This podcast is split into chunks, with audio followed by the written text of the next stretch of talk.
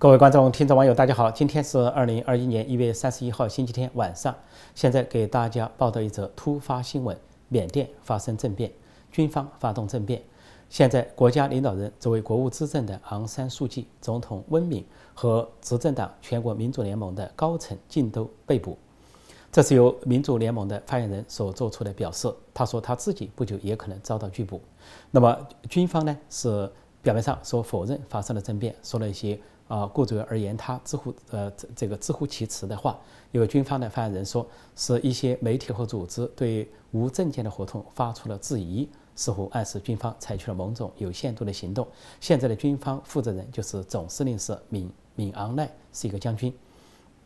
那么实际上，这个政变的迹象非常清楚，就是在呃缅甸首都内比都和最大城市仰光街头出现了大量的士兵。另外呢，它的这些这个国家和主要的城市电话和互联网被切断，而全国的电视台、全国的广播电台，它有一个脸书账号，上面说因为通讯呃中断而不能够恢复正常的运作，这都是军事政变的象征。那么这一场军事政变发生在缅甸举行大选之后，缅甸在去年十一月八号，也就是美国美国总统大选是十一月三号，而缅甸的大选是十一月八号。大选之后爆发了争议，这个争议呢，一方面来自于军方，另一方面来自于国际社会。但是军方如果发动政变的方式来推翻这个合法的政府，这会这会为国际社会所不接纳，呃，不容忍。因为现在的执政党是全国民主联盟，它是在二零一五年大大选中获得了压倒性的胜利，那么在这次大选中也是获得了压倒性的胜利。那么来自于军方的争议认为呢，说呃，军方因为领导了一个党叫巩发党，巩巩巩固和发展。啊，委员会发展党，那么这个党呢，他是想取得更多的席位，但是未能如愿。在二零一五年未能如愿，在这次二零二零年也未能如愿。这是军方对大选的不满，军方抱怨全国民主联盟说有舞弊行为，说大选不公，说军方想不承认，说必要的时候不得不采取措施。实际上，缅甸是一个复杂的国家，那么军方有很大的权力。啊，缅甸是一九四八年独立的。啊，从英国手上独立，独立之后呢，他的开国之父就是昂山素季的父亲，叫昂山将军。那么，呃，开始的时候都还有相当的民主特征。到一九六二年，军方就发动了政变，是有一个叫赖温的赖温将军领导的政变，结果使缅甸陷入了军事统治，而军方的实力越来越强。那么后来在缅甸历史上发生了多次民主运动，最著名的1988年民主运动比中国1989年民主运动早一年，但是遭到了军方的血腥镇压，很多人被打死打伤，民主运动归于失败。而反对派领导人包括呃呃昂山素季和很多人被捕并长期的关押，昂山素季呢是被软禁，他是开国之父呃昂山将军的女儿。那么在后来二零。呃，一零七年又发生了次以僧侣为主的一个反抗运动，呃，当时几十万僧侣出来反对军人统治，也遭到军人的残酷迫害。应该说，一九八九年中国呃共产党镇压民主运动，相当程度上抄了一九八八年缅甸军政府镇压民主运动的这个作业，抄作业。所以在一九八八、一九八九，缅甸和中共这两场大屠杀都震惊了国际社会。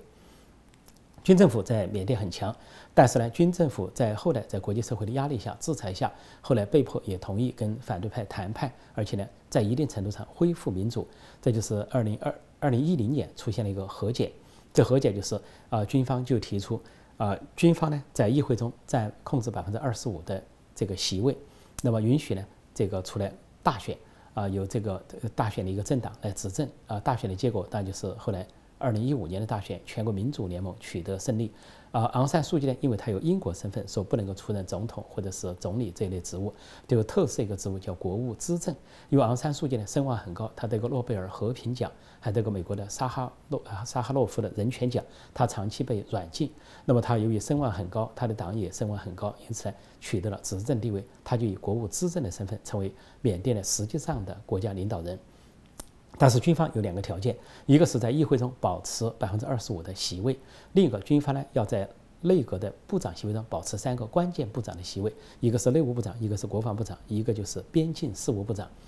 呃，那么这就控制了呃这个内部的安全和外部的国防由军方所控制。那本身这种结构呢，呃有有好有不好，就是有利有弊。有利就是在军人长期统治之后能够实现和解，走向一个特殊的民主进程。啊，是军方跟反对派互相让步、妥协、和解，达成一个民主，民主这是难能可贵的一种和解的方式，开启了缅甸的民主，或者重新开启缅甸的民主。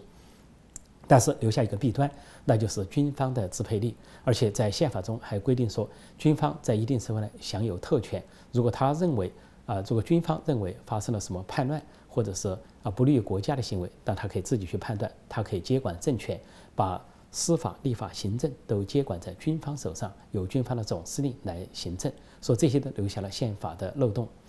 那么在最近几年呢？这个执政党全国民主联盟实行改革，尤其在去年要推出修宪，但遭到了军方的反对。因为这个修宪，它的目的是想这个削弱呃军方的权利啊，并且呢进一步的在整个范围内推广民主。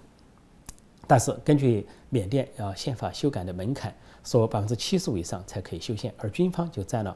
百分之二十五的席位，议会中如果只要其他政党有几个席位的动摇，修宪就不可能通过，所以修宪实际上无法通过。另外，困扰呃缅甸呃这个或者是昂山素季政局的还有一个重要因素，就是罗兴亚的问题。那么，在有一个缅甸有个边疆的邦叫若开邦，若开邦呢有罗兴亚人是穆斯林，那么他们呢追求自治，他们有自己的武装，跟缅甸的军政府发呃军方呢发生了冲突，军方是有这个就是国防部是在军方的控制之下。那么在二零一七年爆发了战争，爆发战争之后，这个军方以非常的是重武器啊的方式啊去。攻击罗兴亚人，而罗兴亚人大量的逃亡，呃，有七十五万人逃到了邻国孟加拉国境内，都是穆斯林，都是信仰伊斯兰教的。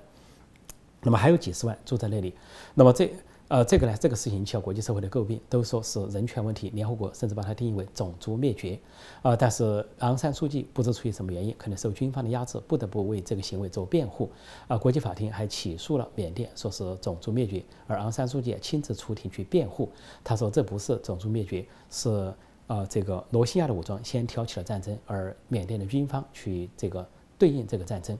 但是昂山素季呢？这个说法没有得到国际社会的承认，而他本人在国际社会声望一落千丈。作为诺贝尔和平奖得主、民主的开创者，受到了国际的怀疑。而缅甸跟西方的国关系呢，出现了裂痕，包括美国、欧洲啊各大的西方民主政体都对缅甸另眼相看，认为呢昂山素季和缅甸在一定程度上偏离了民主和人权的道路。但是呢，呃，昂山素季肯定有他的苦衷，就受制受压于军方，受制于军方。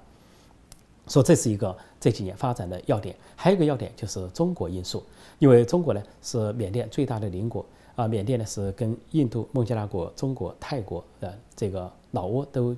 接壤接边。而缅甸呢，实际上在东南亚算是一个大国。东南亚十国中，东盟十国中，缅甸是第二大。它的这个土地六十七万平方公里，相当于啊四川市加重庆市。就重庆市划为直辖市之前，四川省的面积还大一点。啊，人口是五千五百多万。那么这次选民呢，就三千七百多万，大家都踊跃投票，不顾这个新型冠状病毒排队投票。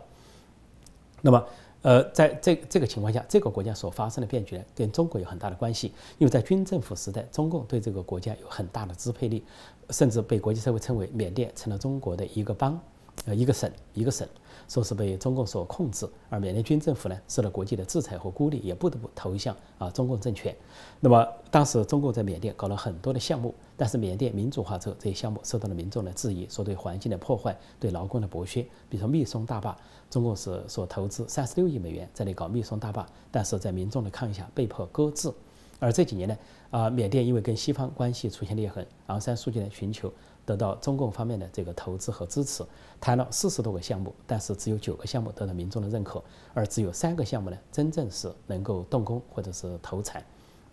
所以就在民主时代呢，缅甸民主时代，中共的影响力减弱而不被缅甸人民所接受。但是如果政变成功，再次再次进入军事统治，那中共的影响力、支配力将很将在缅甸上升，这对缅甸国家的主权。啊，民主的福祉和，人民的福祉都极为不利，而且可能会影响到东南亚的这个政局或者是区域的稳定。